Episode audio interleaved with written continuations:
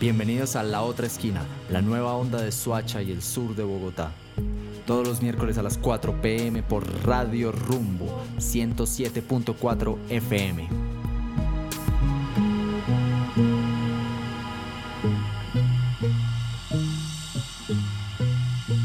Queridos amigos, queridas amigas, muy buenas tardes, bienvenidos a La Otra Esquina Radio, el lugar en donde cada semana encontramos nuestro sur.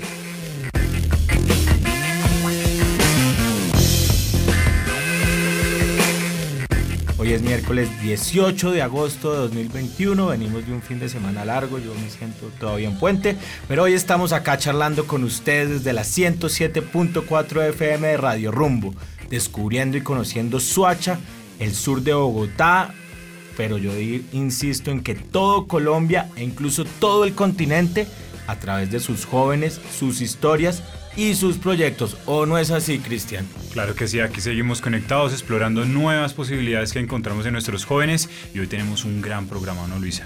Así es, hoy tenemos un programa muy interesante que muy seguramente a los jóvenes que nos escuchan les va a encantar porque como todos sabemos, los deportes urbanos son actividades que cuentan a veces con un componente de riesgo controlado, sacándole partido a las infraestructuras del entorno urbano, elaborando sus propias normas y técnicas gracias a la existencia de la ciudad como, como medio.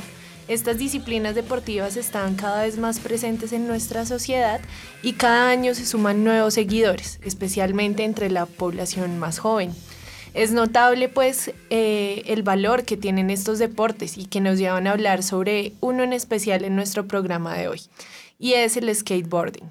Un deporte con gran potencial para resignificar los espacios públicos y en especial para el desarrollo de habilidades y valores en los jóvenes skaters quienes seguramente están muy entusiasmados por estos días al ver que este deporte fue incluido por primera vez en los Juegos Olímpicos. Eso es correcto, aunque a veces otros aspectos no son tan positivos. Debo decir que no es un secreto que los skaters y en general los deportistas urbanos no son tenidos en cuenta por las instituciones deportivas en su planeación territorial, es decir, en la construcción de espacios deportivos pensados para sus actividades y además eh, también en ocasiones son víctimas de discriminación y persecución por parte de las autoridades policiales y hasta de la misma comunidad, viéndose comprometido su derecho a la ciudad a habitar los espacios públicos.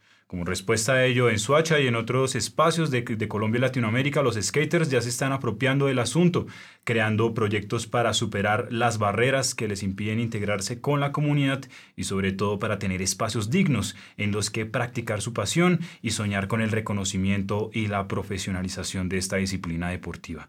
Así que si usted conoce o tiene un amigo o amiga skater, rótele ahora mismo el link de este programa para que oiga la voz de aquellos que representan sus sueños y pasiones. Les invitamos a ponerse cómodos en esta tarde de miércoles en sus casas, el Transmilenio o en el lugar que se encuentren y les damos la bienvenida de esta forma a este nuevo episodio de la otra esquina Radio Skaters en la 107.4 FM Radio Rumbo. Nos vamos con un temazo, esto que se llama Skateboard Anarchy de JFA.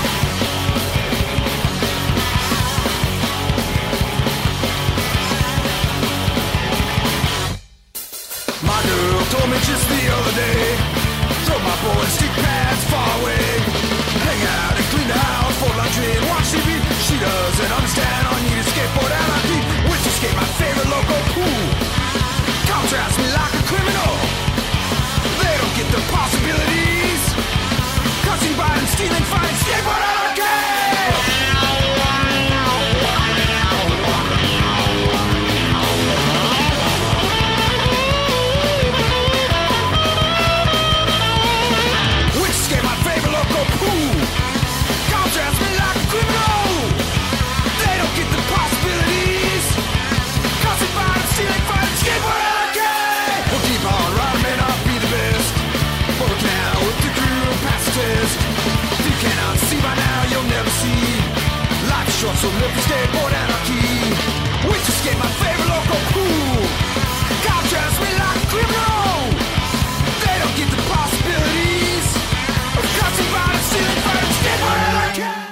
Canción sota esta para ambientar este programa. Yo no sé si los jóvenes que nos escuchan saben la importancia que tuvo Jodie Foster Army en los años 80 y 90. Y con esta canción nos vamos a subir a este tren que va al sur. Tren al sur.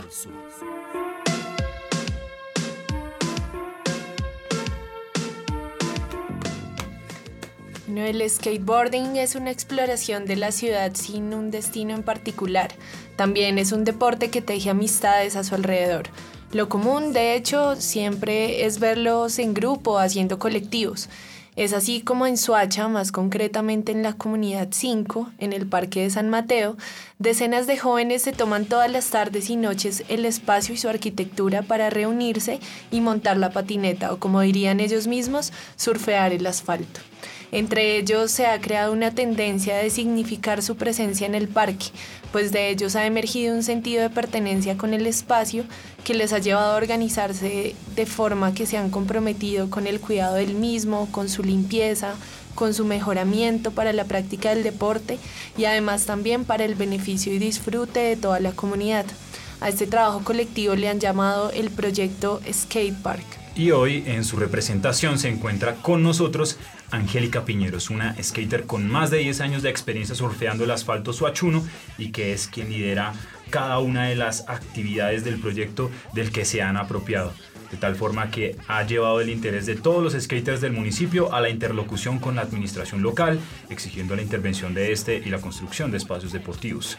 Angélica además es comunicadora social y deportista y periodista con experiencia en periodismo alternativo, actualmente líder de procesos en la primera agencia para la felicidad organizacional en América Latina y es además fotógrafa independiente, muy buena por cierto, eso debo decirlo, conozco su trabajo y es de las mejores del municipio. Angélica, todo un placer conversar contigo en este programa. Bienvenida a la otra esquina radio. Hola, ¿cómo estás? Buenas tardes. Muchísimo gusto y muchas gracias por la invitación. Muchas gracias a ti por estar por acá. A mí la verdad, una de las cosas que más me gustan del paisaje urbano son los skaters y más cuando empezamos a ver espacios dedicados a eso. Y en ese sentido, Angélica, quisiera conocer más sobre el proyecto de Skatepark y cómo están ustedes eh, involucrándolo con la comunidad de San Mateo. ¿Qué impacto ha tenido en la comunidad de San Mateo? Em, sí, claro que sí. Bueno, eh, esto nace de una necesidad eh, de que el deporte pues lleva muchos años en el municipio realmente y pues en el municipio tampoco hemos tenido los espacios apropiados para la práctica del deporte. Entonces, de aquí nace una idea hace muchos años de querer pues el skatepark para la práctica del mismo. Sin embargo, pues nunca hemos podido tener ese espacio y como skaters nos hemos unido para construir el mismo. Em, digamos que tenemos un espacio absolutamente reducido para la práctica de las culturas, las cuales ya se han puesto sobre la mesa ante la alcaldía con diferentes ideas y proyectos con el fin de obtener mejores lugares para el reconocimiento del derecho a la recreación y a la práctica del deporte y el aprovechamiento del tiempo libre. Nosotros nos hemos unido y bueno, hemos hecho digamos como eventos más con, de nuestra propia bolsillo, por decirlo así, para poder construir algunas cosas, para poder practicar nosotros. Sin embargo, pues es, es una actividad realmente muy difícil construir nosotros mismos, sacar de nuestro bolsillo, tener el tiempo, la dedicación, es algo muy difícil, pero aún así lo hemos venido haciendo. Como dijeron, pues yo, yo, yo llevo más de 10 años en este tema y este es el día en el que realmente las cosas que tenemos las hemos construido nosotros mismos y pues ahí seguimos, digamos que en la lucha por buscar un mejor espacio para la práctica del deporte. Siempre pues se ha puesto sobre la mesa el tema de que el skateboarding ya es deporte olímpico, y, pero también nos deja como eh, puede ser como reflexión que en los deportes olímpicos solo nos representó una persona de Colombia, mientras que en otros países habían hasta seis personas. Entonces, em, esto nos queda como de reflexión de que realmente eh, no estamos explotando como esos talentos que hay, pero por falta de espacios para la práctica. Sí, así es, y también deja el interrogante de qué pasa después de que un deporte así con estas características se convierte en deporte olímpico, si esto va a tener una repercusión en las necesidades o en la búsqueda que tiene un proyecto como Skate Park, como lo está comentando Angélica Cris. Claro que sí, Angélica, en tu papel como lideresa del parche de estos más de 100 jóvenes skaters y, sabiendo que de alguna manera llevas el ojo de periodista, de fotógrafo, que observa, que estudia, que pregunta qué imaginarios tú has identificado que, existe, que existen sobre la comunidad de skater de Suacha y qué tienes por decirle o por compartirle a la comunidad que en este momento nos está escuchando al respecto. No, pues primero que todo, salir como de pronto del estigma de que el deporte, el deporte skateboarding o que el skater es, es como, nosotros hemos sido estigmatizados como vagos, por decirlo así, y pues hoy es deporte olímpico, como decía Tony Hawk, que es un, un skater tan famoso, que nos vieron hace muchos años como personas como del común como de gente que no aportaba nada y hoy es un, eh, un, deporte olímpico. Entonces, digamos que primero que todo salir como de ese estigma de que no es un deporte porque la gente lo ve como pura vagancia, sino que realmente es un deporte, claramente es muy diferente porque tiene que ver con temas de estilo, sí, tiene que ver, la calificación pues obviamente es muy eh, subjetiva, pero salir como de ese estigma y comenzar a ver que esto es cultura, que esto es deporte y pues apoyar más eh, este tema. Lo digo también porque cuando nosotros, por ejemplo, comenzamos a construir nuestras propias cosas para la práctica, eh, muchas personas llegaron a decir, no, no construyan, usted no tiene derecho, este es un parque, parque público, pero a la hora de hacer o aportarnos algo, pues realmente ha sido muy reducido ese apoyo. No se dejen, Angélica, hay que seguir luchando, hay que seguir rodando. Si no viene la institucionalidad ni el Estado a apoyarnos, pues toca coger el destino con nuestras propias manos, con nuestros propios brazos, con nuestros propios pies. Así que sigan adelante. Y como ustedes saben, queridos oyentes, este tren no solo al sur de Bogotá, de Suacha, de Colombia, sino también del continente. Y me dicen por ahí que tenemos otro súper invitado o invitada Hoy nos vamos a trasladar a las calles de la ciudad de Quito, en Ecuador, donde el skateboarding ha tenido cierto crecimiento en los últimos años, pues a través de este los jóvenes aprovechan el espacio público y el espacio físico reinterpretándolo con sus propias reglas y entendiéndolo eh, por las propiedades físicas, materiales y sociales. Y fue precisamente a través de esto que en 2019 nace Radical Girls, un colectivo que ha crecido sobre las ruedas con la intención de atraer más mujeres al mundo del skate. Precisamente, Chris, incluso en el mes de julio estuvieron cumpliendo dos años desde que sus, sus fundadoras se atrevieron a crear esta hermandad, como ellas la llaman con el objetivo de que la escena femenina en el skate tuviera más empoderamiento. Ellas iniciaron dándose a conocer por redes sociales y a hoy sus actividades y encuentros generan cada vez más participación de mujeres skaters. Pero le daré la palabra a Madeleine Hidalgo, integrante de la comunidad Radical Girls de Quito, Ecuador, y por supuesto, amante del skate como todas las mujeres que hacen parte de esta hermandad. Madeleine, ¿cómo estás? Qué gusto tenerte en la otra esquina. Hola, eh, buenas tardes. Un saludo desde acá de Ecuador, de Quito, de la capital. Y gracias por la bienvenida, ¿no? Siempre es bueno también trasladarse a otras partes para contar nuestras historias y, y que todo el mundo se entere que el skateboarding femenino está resaltando y fortaleciendo. Así es, Madeleine, bienvenida a la otra esquina. También aprovechamos para presentarte a Angélica Piñeros, una colega que a varios kilómetros está haciendo un trabajo muy parecido al tuyo y que ojalá se conecten porque de eso se trata. Quisiera comenzar preguntándote y, o que nos contara sobre el principal motor de esta hermandad que ustedes han logrado. ¿Cómo han ustedes podido motivar a las mujeres a rodar y especialmente aquellas que recién comienzan a interesarse por este deporte y están en ese proceso de aprender cosas nuevas?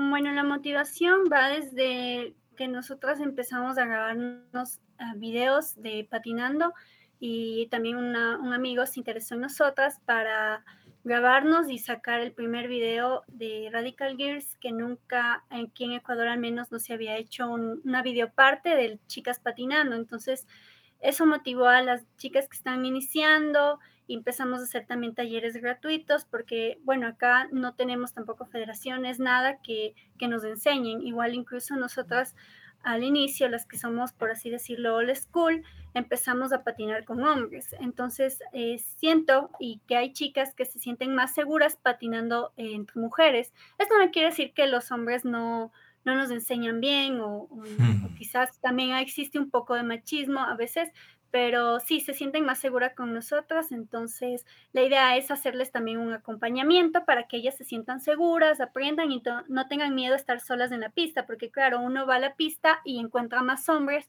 y se ve raro que exista una mujer patinando. Claro, claro, por supuesto. Y precisamente ese objetivo que tienen ustedes de posicionar la escena femenina en el medio del skateboarding seguramente ha tenido sus retos y sus dificultades, pero quisiera que nos contaras cómo han trabajado para esto. Nos contabas que realizaban talleres y encuentros. ¿Qué impacto han tenido estos, estos eventos que han realizado y cómo recibe la sociedad ecuatoriana en general el skate y el skate femenino? Bueno, el impacto me parece que ha sido bastante bueno porque incluso existen marcas nacionales que se han interesado en las chicas y ya tienen auspicio, lo que antes no se veía. Entonces, eh, por una parte, nosotros en los encuentros o eventos que realizamos, lo hacemos específicamente para mujeres. Sí abrimos una categoría para los chicos, para tampoco excluirlos, pero la idea es que empoderar a las chicas. Entonces, eh, nosotras creamos estos eventos, estos talleres, y, bueno, nosotros hacemos, eh, ya nos apoderamos del Halloween Jam, que es decir, que cada 31 nosotras creamos un, un día de skate patinando disfrazadas y también el Día de la Mujer, que tratamos de que las chicas de tanto BMX y rollers se unan a nosotras porque ellas también son una escena en la que son minoría. Entonces la idea es tratar de que ellas también eh, crezcan y se fortalezcan para que, tener más, ¿no? Más eh, escena femenina en estos deportes extremos. También eh, es importante que las marcas nacionales siempre han, apoyado bastante con auspicios o premios pequeños, ya sean tablas, camisetas, lo que sea, para que esto motiva a las chicas nuevas, al menos ellas que están empezando, eh, que te den un, incentivo, algo, les, les ponen contentas y las motiva para seguir patinando.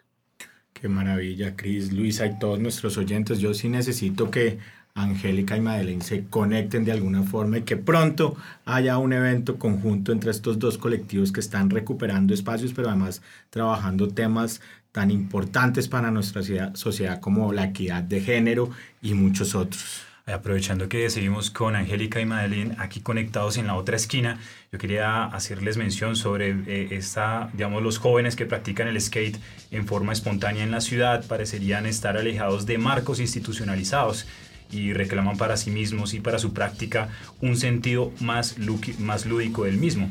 Se podría afirmar con una cierta seguridad que esa práctica que estamos describiendo se sitúa en un polo más libre y no formal que impide encasillarse como deporte. Eh, Angélica, Madeleine, ¿cómo lo ven ustedes desde sus experiencias colectivas? Por ejemplo, Angélica tuvo aquí en San Mateo eh, ¿Cómo conciben eh, esta, esta práctica? ¿Lo ven más como un juego, como un deporte? Eh, ¿Cómo lo tienen proyectado?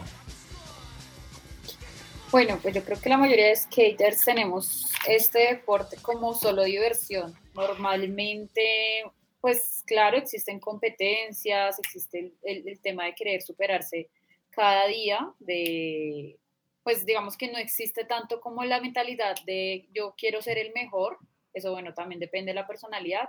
Para nosotros es pura diversión y lo que queremos es todos crecer eh, y tener estos espacios para eso mismo, para tener un, un súper entrenadero para que todos podamos tener un buen nivel. Entonces vemos el skate más como diversión, compañerismo y ganas de seguir aprendiendo cada día y autosuperarse.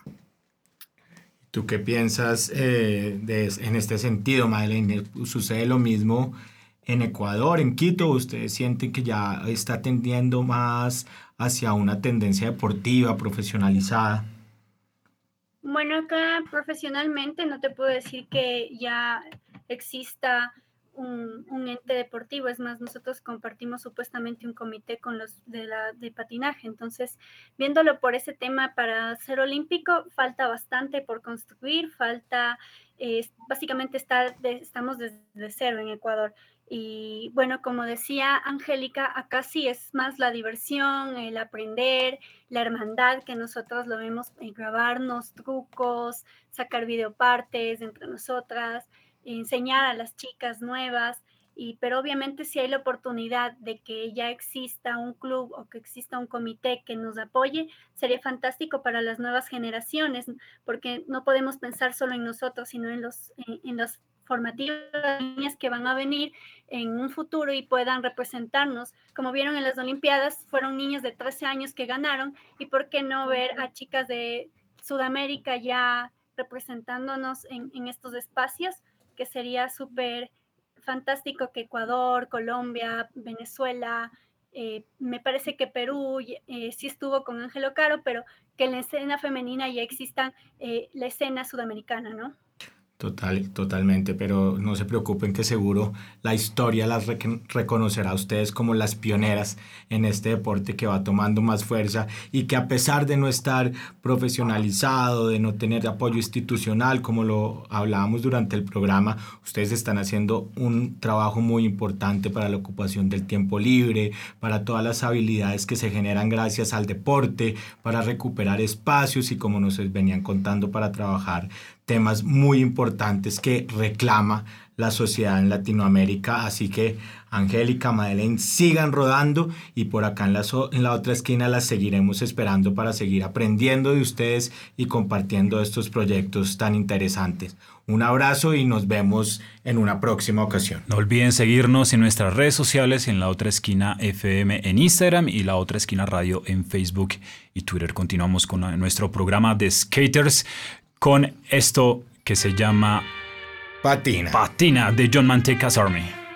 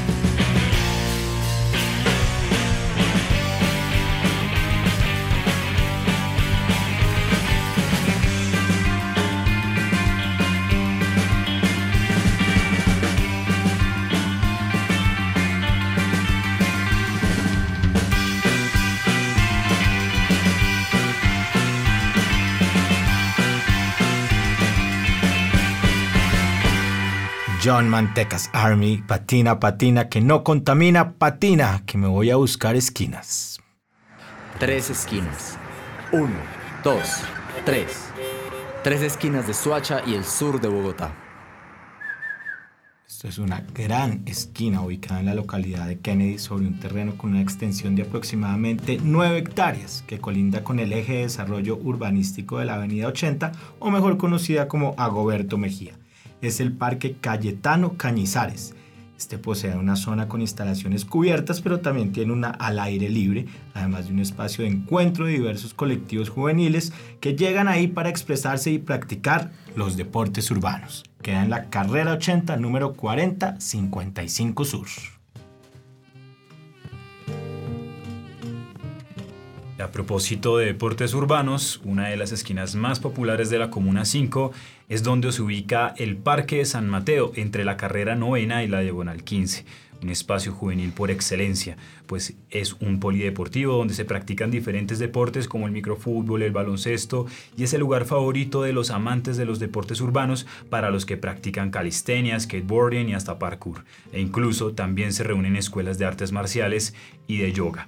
El parque es en definitiva un gran centro de reunión juvenil, un lugar donde se parcha y se vive el espacio público de la mejor manera. Esquina sugerida por nuestra invitada de hoy, Angélica Piñeros. Bueno, mi esquina de hoy es el Skate Park de la Francia, en la localidad de Puente Aranda. Este está ideado y ha sido luchado en colaboración por las mentes de dos colectivos de skate. Uno es Sucubo Skate Parks y la Francia Skateboard. Este es un spot con un espíritu de autogestión y además es un ejemplo de apropiación urbana. Está ubicado entre la calle Sexta con transversal 47, en medio de unas bodegas industriales en el pequeño parque José María Vargas Vila. La pista del mismo nombre es un injerto de skate entre los árboles. De esta forma seguimos construyendo nuestra cartografía de esquinas de Suacha y del sur de Bogotá. Recuerden que pueden sugerirnos sus esquinas escribiéndonos a través del DM de Instagram y en la otra esquina FM. Y continuamos con más adrenalina musical en este programa de Skaters. Esto que se llama Jerry was a race car driver de Primus.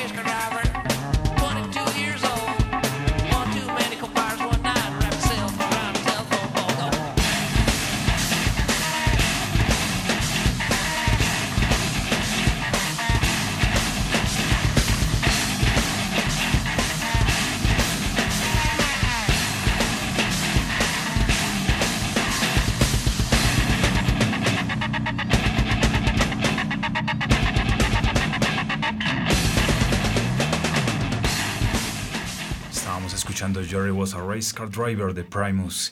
Y bueno, eh, Biesner, me, cuentan que tienes una gran invitada para hoy. Así es, Cris, aquí en la otra esquina tenemos muy bien acostumbrados a nuestros oyentes, no solo porque traemos multiplicidad de temas, sino por el nivel de colectivos y personajes que nos acompañan cada semana en nuestro programa. Y por supuesto, Cris, Luisa y para todos nuestros oyentes, hoy no es la excepción Hoy nos acompaña una mujer que es ejemplo de empuje y tenacidad. Les estoy hablando de Daniela Pizarello, una caleña que creció en Medellín pero se formó y comenzó a ver la vida desde su pasión en diferentes ciudades, calles y parques que fueron el escenario de su crecimiento como skater.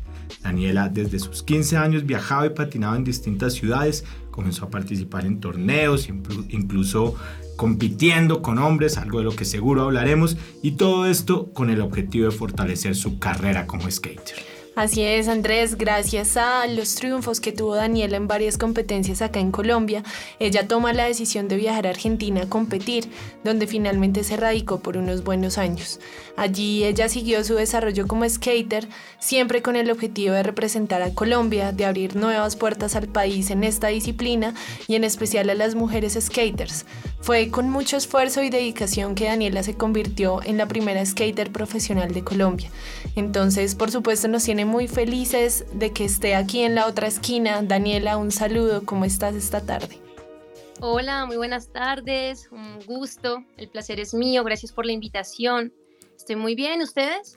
También muy bien, Daniela. Felices de que estés por acá. nosotros nos llama mucho la atención esa trayectoria, trayectoria tuya hecha a pulso con tremenda disciplina, tremenda dedicación.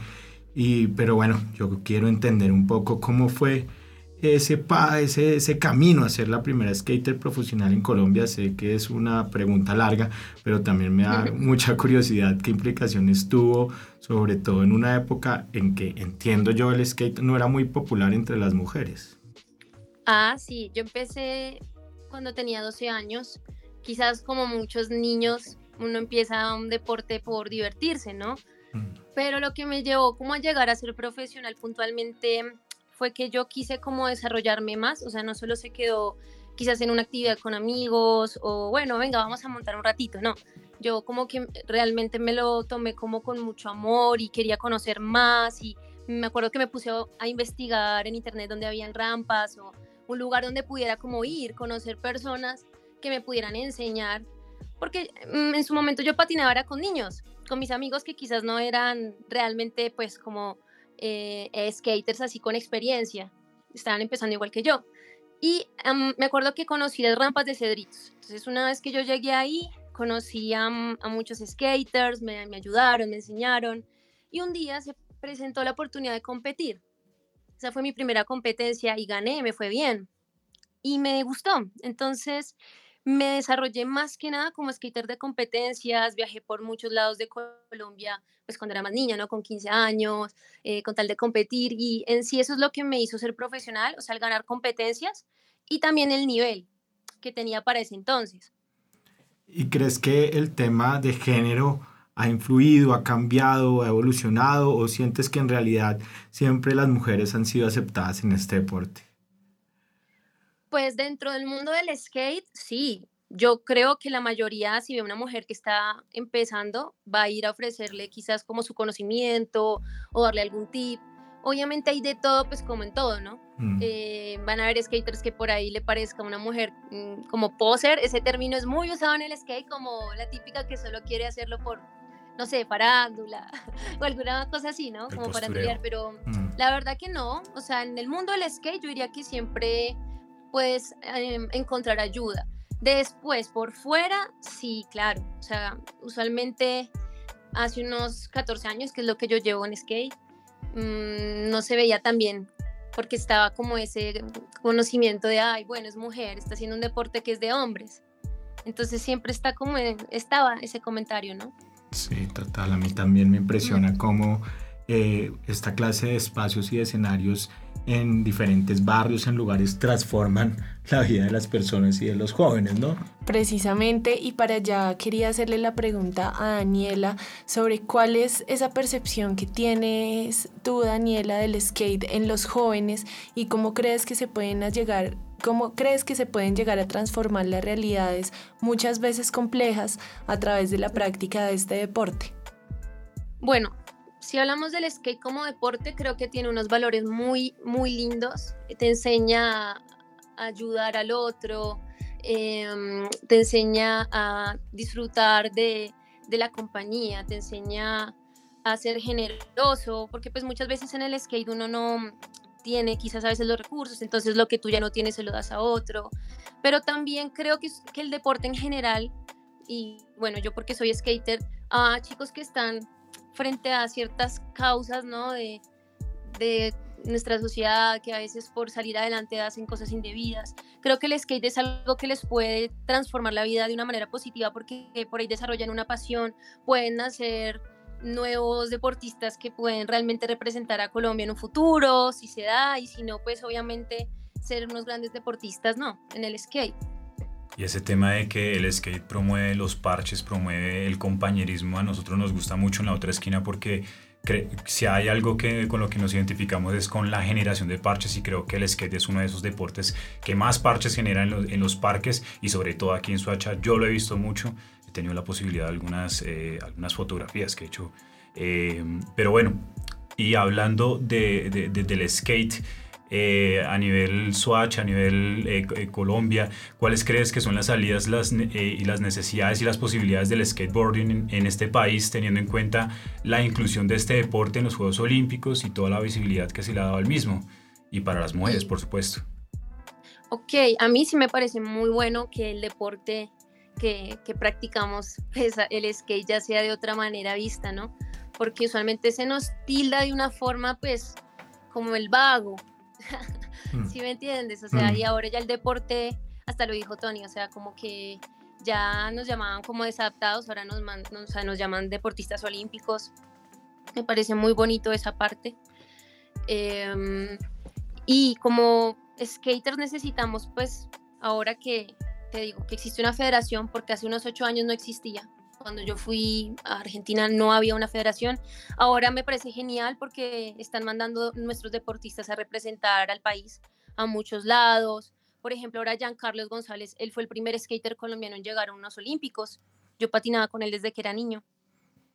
Y entonces esto es algo muy bueno porque Mm, podemos obtener logros muy, muy geniales.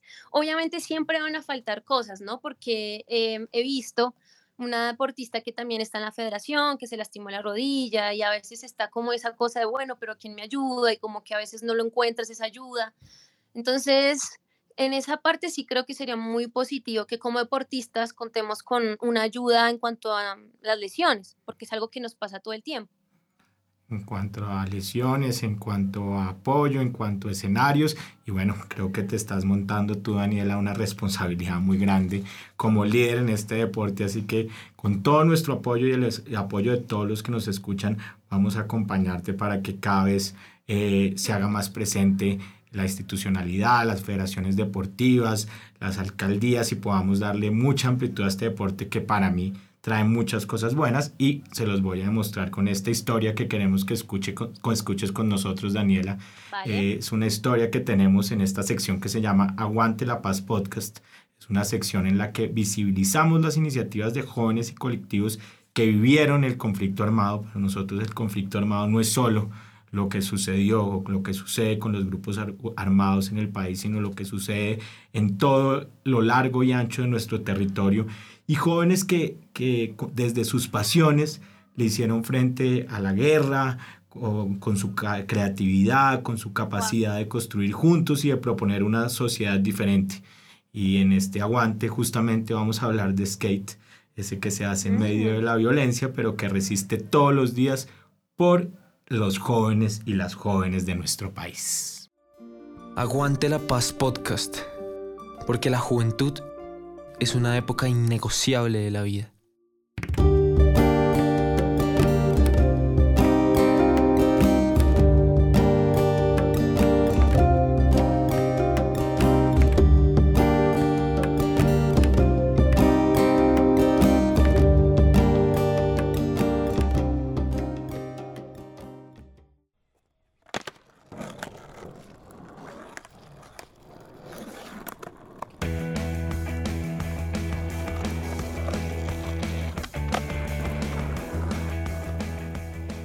Hace una década no eran muchos los espacios que tenían los skaters para practicar su deporte favorito en Bogotá. Sin embargo, ellos siempre se las arreglan para hacer de las suyas.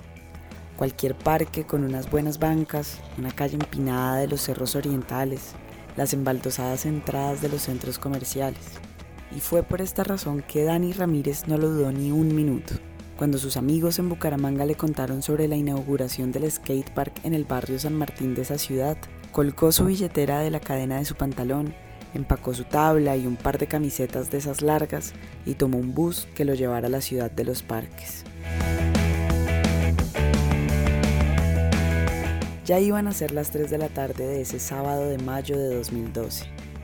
Dani estaba ahí, con un pie en su tabla y otro en el asfalto, observando el skatepark que habían construido en el barrio San Martín como quien observa el paraíso. No se atrevía a estrenarlo, prefirió primero imaginarse a sí mismo rodando sobre él, haciendo un 360, volando por los aires como quien alcanza la gloria. Ya eran un poco más de las 3 de la tarde ya se oían las ruedas de las tablas en las que venían sus amigos. Pero primero llegaron dos jóvenes a robarle su celular. Dani usó su tabla como escudo, y mientras pensaba que quizá su compañera del alma lo salvaría, 19 puñaladas y dos disparos terminaron con su vida. Después de eso nadie quería ir a ese parque. La gente estaba aterrorizada. El dolor que sentían los amigos de Dani no se podía explicar. Una muerte así era imposible de explicar, pero ellos no estaban dispuestos a quedarse con los brazos cruzados.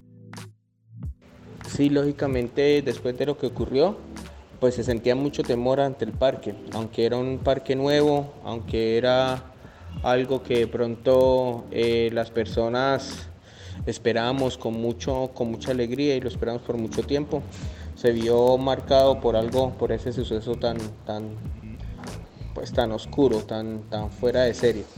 El que habla es Oscar Piñeres, se los presento, un joven bumangués que entiende perfecto lo que significaba este espacio. Y cómo no, si no exagera al decir que a él una tabla le salvó la vida. Y cómo no, si con esa tabla que le regaló su primo de primera comunión esquivó los riesgos y las tentaciones de un barrio popular como el Albania de Bucaramanga.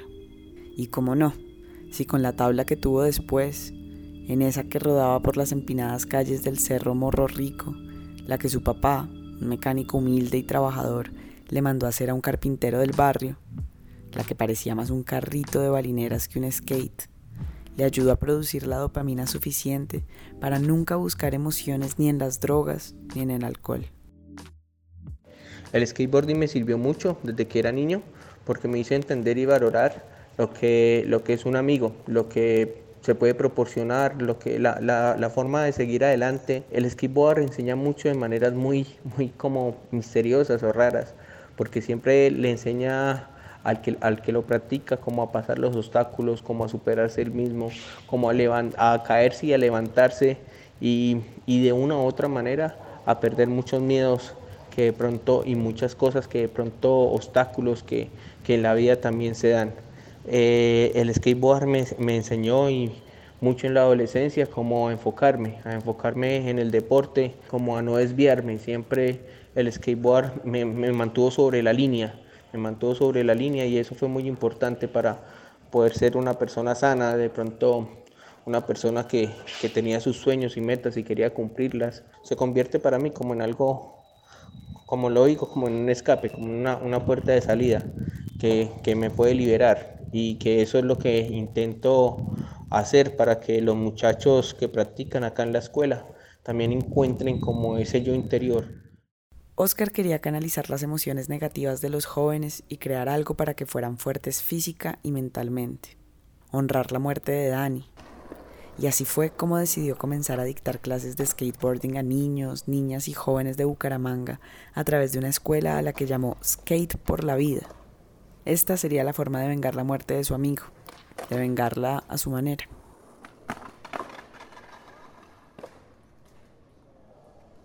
Cuando se habla de escape, escape por la vida o escape como herramienta de paz, se cambia la venganza por la reconciliación.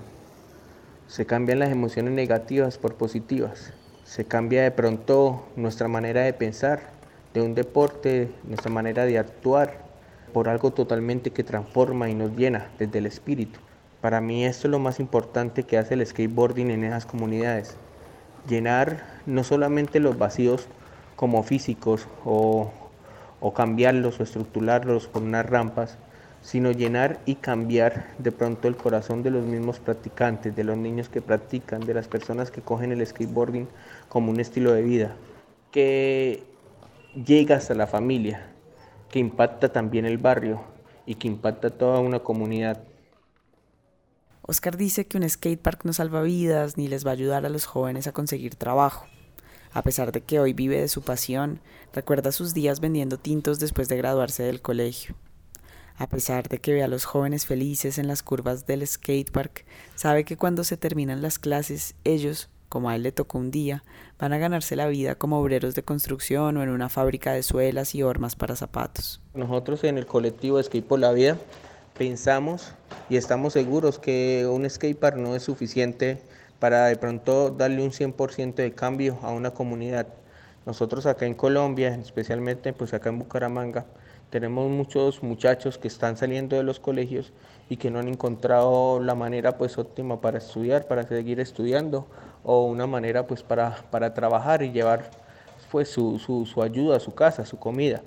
Entonces creemos y estamos seguros que el cambio debería ser global, llevar estos escenarios unas ofertas institucionales en las cuales los jóvenes y los niños aprendan desde muy pequeñitos una manera, un arte de cómo de pronto ganarse la vida o de cómo de pronto tener facilidad para estudiar una, carrera eh, eh, universitaria y, y, cómo, y llevar una oferta de empleo también es súper importante porque no podemos dejarlos a la deriva. En, el, en esto en el ámbito normal social, pero en el ámbito deportivo tenemos que apoyar más a estos jóvenes para que puedan seguir con su sueño adelante. Pero mientras eso pasa, Oscar seguirá apostando por la vida, abriendo las puertas de su escuela a todo aquel que quiera rodar, que quiera volar. Aguante Oscar, aguante skate por la vida.